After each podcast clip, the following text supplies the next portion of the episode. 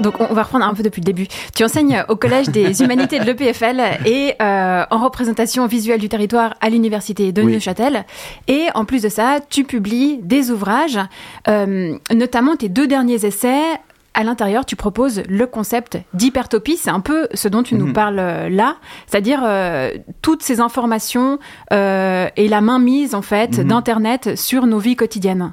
Alors l'hypertopie, c'est encore un tout petit peu autre chose. Enfin, j'ai mis, enfin, j'ai commencé à parler de ce concept quand je parlais d'utopie. Enfin, je comparais ça à l'idée d'utopie. L'utopie, ce serait, bon, voilà, une capacité d'une société ou bien d'un groupe, d'une culture de, de, générer une vision d'avenir. Ça peut être une eschatologie chrétienne, ça peut être ça peut être euh, une organisation sociale qu'on va proposer tout ça. Euh, L'hypertopie, euh, alors oui, ça regroupe ce que je viens de dire, mais un peu différemment dans le sens que j'appelle hypertopie. Hyper, ça veut dire, on peut traduire, pour traduire ça en latin, ça ferait le, le, le, méga lieu, enfin le super lieu en fait. Hypertopie, c'est l'équivalent grec de super lieu. Et ça veut dire que, ce que je veux dire par là, c'est que euh, l'hypertopie, c'est une espèce de... Hum, euh, l'image de comparaison que, je, je, donne le plus souvent, c'est celui du trou noir. En fait, le, vous voyez la, la, formation de la singularité du trou noir. En fait, où la lumière elle-même ne peut pas en sortir. Tout est ravalé en fait, parce que euh, cette euh, euh, la quantité, la masse totale d'un trou noir est telle qu'elle avale, qu'elle laisse plus rien sortir d'elle-même. Puis, euh, ce que j'appelle hypertopie, c'est justement un lieu l'ici présent maintenant qui est tellement surchargé d'informations, tellement lourd de lui-même, aussi bien dans les souvenirs euh, qu'on a accumulé et qu'on a stocké dans, les, dans des bases de données euh, que des informations qui viennent de l'autre bout du monde, que des injonctions publicitaires et, autres qui nous viennent de partout, qu'en fait, le, ce, ouais, ce lieu l'ici et maintenant est complètement surchargé, il s'effondre sur lui-même. Et, et l'un des effets de ça, euh, c'est que ça devient de plus en plus difficile de s'imaginer un avenir, de se projeter vers l'avant, de, de, de, parce qu'on se sent pas libre. Enfin, après, pour diverses raisons. Si vous êtes, alors moi, j'ai fait de la recherche scientifique pendant un moment. Euh, alors, on va parler de projection vers l'avenir euh, un peu plus tard dans l'émission. Euh, on va explorer les pistes à la fin, mais j'aimerais bien que tu développes là ce dont tu parlais avec les notions d'utopie, parce que je sais pas si c'est vraiment très très clair. à savoir que sous Hitler ou Mussolini, on avait une personne qui représentait la menace. Aujourd'hui, c'est toujours On a toujours euh, la Russie euh, qui est menaçante. On a, enfin, pourquoi est-ce que tu opposes absolument euh, l'époque passée à aujourd'hui? Alors, je parlais de, de la situation où, disons, on se trouve dans le monde démocratique. Euh, oui, après, il y, a des, il, y a, il y a des figures, même, enfin, il y a une ressuscitation de ces figures qui revient en plus maintenant, même, même dans la figure du président américain euh, passé, euh, dont je ne vais même pas prononcer le nom, je, je n'ai marre qu'on prononce le nom de ce type. Euh, ça, me on en parle trop, euh, mais on voit de qui on parle, enfin, c'est celui dont on prononce pas le nom et qu'on qu'on aura, j'espère, plus jamais à prononcer, c'est Valdemar. Euh, on va...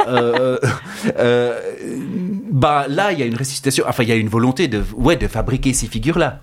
Euh, ou bien elles se ressuscitent d'elles-mêmes, oui, effectivement, elles existent ailleurs. Il y a Xi Jinping, il y a, il y a Vladimir Poutine, il y a en Birmanie, une jante militaire. Enfin, oui, bien sûr, il y a, ces, phénomènes-là. Ce dont je parlais, c'est quelque chose que plutôt nous, on vit, euh, disons, dans le monde euh, libre ou bien pseudo-libre, ou bien en tout cas qui se conçoit dans sa liberté, mais qu'en fait, qui ne vit pas sa liberté totalement, parce que je, je sais pas combien d'entre vous, en fait, avant de poster quelque chose sur sur Facebook dans un moment ouais, je vais faire un coup de gueule. Enfin, on le réfléchit quand même deux fois euh, pour pour diverses raisons. Ou bien euh, d'un autre côté, ben moi ça m'est arrivé notamment pendant la pandémie, il y avait un peu plus, j'avais plus de consommation de réseaux sociaux, par exemple de Twitter, mais le l'expérience de ce monde-là, enfin qui, qui est une sorte d'agitation, d'énervement, d'hyper, euh, de boulimie d'informations mélangée à un sentiment de colère euh, croissant.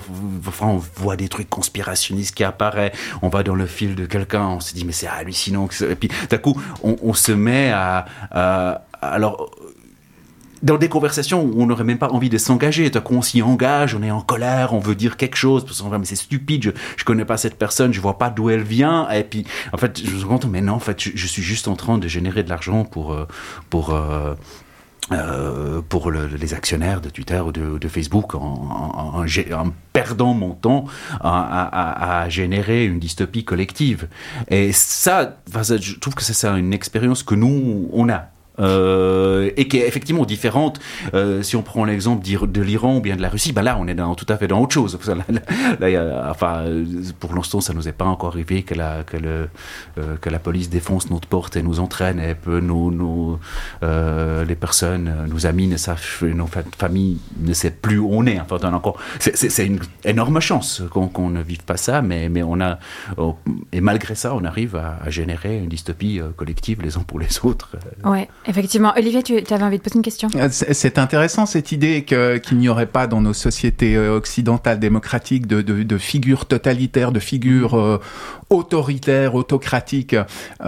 Est-ce que, euh, quand même, du côté des grands capitaines des industries numériques, on n'aurait pas un peu des analogues de ces, de ces figures, de ces grandes figures charismatiques et autoritaires, hein, ah, du côté des Jeff, des Elon, des Mark? Mhm. euh, Il y en a en tout cas un qui vient de mhm. prouver, euh, Elon Musk, que mhm. pour ce qui est du management, il savait faire preuve d'un autoritarisme de première bourre. Hein. Alors lui, effectivement, tu le mentionnes, il fait extrêmement peur. J'espère qu'il ne, enfin, qu'il sera soumis quand même. Enfin, il, fait extrêmement peur dans le sens il y a, tout un réseau d'admiration euh, autour de lui, et, il y a aussi effectivement des, des, des, gens euh, comme autour de, de l'homme euh, dont on va pas nommer le nom aujourd'hui.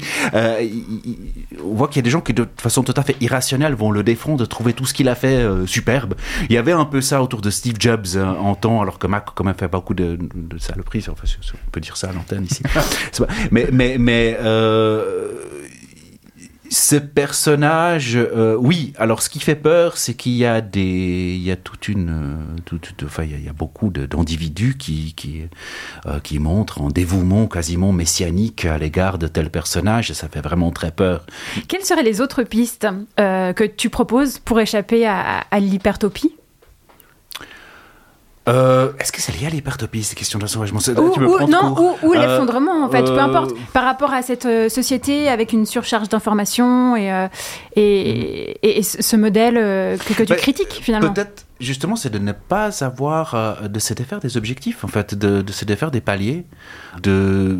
Alors, je, trouvais intéressant ce qu'il proposait, enfin, cette nourriture de, de, de cuisiner des plantes, mais, mais en fait, déjà, peut-être prend le truc à rebours. En fait, il y a une question que je me présente dans un environnement naturel. J'ai d'essayer de percevoir euh, de quoi il consiste, d'écouter. J'adore, par exemple, euh, enfin, une piste, hein, vraiment très très concrète. Je travaille dans un personnage qui s'appelle David Dunn, qui est un enregistreur d'environnement sonore et, qui va, par exemple, transposer le bruit des chauves-souris euh, dans le, dans le domaine de l'audible. En fait, de, de, créer des expériences de ce monde-là et puis déjà de l'explorer avant d'essayer de le gérer, avant d'essayer de le, de le, d'y poser des palais, déjà d'être à l'écoute, de se laisser imprimé. C'est ça pour moi, non seulement l'ensauvagement, mais aussi euh, effectivement quelque chose qui peut nous sauver de l'effondrement. Parce que qu'est-ce qui nous mène à l'effondrement? C'est que justement, on est dans une surconsommation d'objets qui, qui pourrissent la planète. Enfin, si je résume très très mhm. brièvement. Euh, mais pourquoi est-ce qu'on le fait?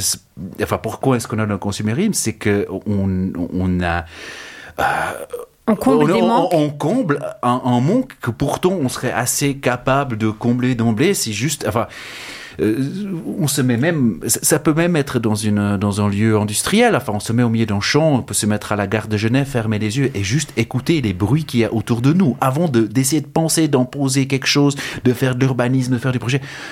Qu'est-ce qui se passe autour de moi? Et de prendre le temps de le penser et, en fait ça, ça, nous remplit déjà c'est tout enfin très pratiquement, ce sera le ton que je vais pas acheter mille trucs à bouffer à, la COP ou bien.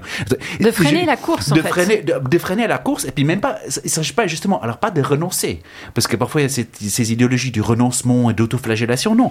En fait, pas de freiner dans le sens où on, s'arrête et puis on, est très humble. Non, justement, plutôt de freiner, enfin de profiter du temps qu'on gagne pour euh, prendre conscience simplement de ce qui nous entoure et, et, et, ne pas être tout le temps dans, dans la projectivité, de, de, de, de, juste prendre le temps pour nous comme ça. Enfin, et je pense que c'est déjà quelque chose qui peut énormément nous sauver.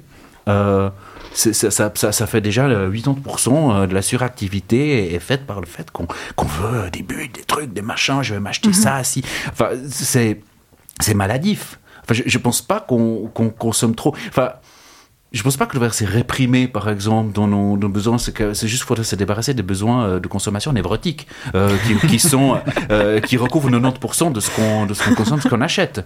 Et puis et puis en fait, on se rend compte. Enfin, on n'a pas besoin de s'empêcher. On, on a juste besoin d'être un peu plus heureux et puis de se considérer comme tel. Enfin, c'est, c'est commence peut-être par là. Je serais assez hédoniste en fait dans ma solution euh, pour sortir de, de l'effondrement, mais un hédonisme un peu qui prend son, vraiment soin de soi plutôt que de se laisser bouffer par la par la névrose collective.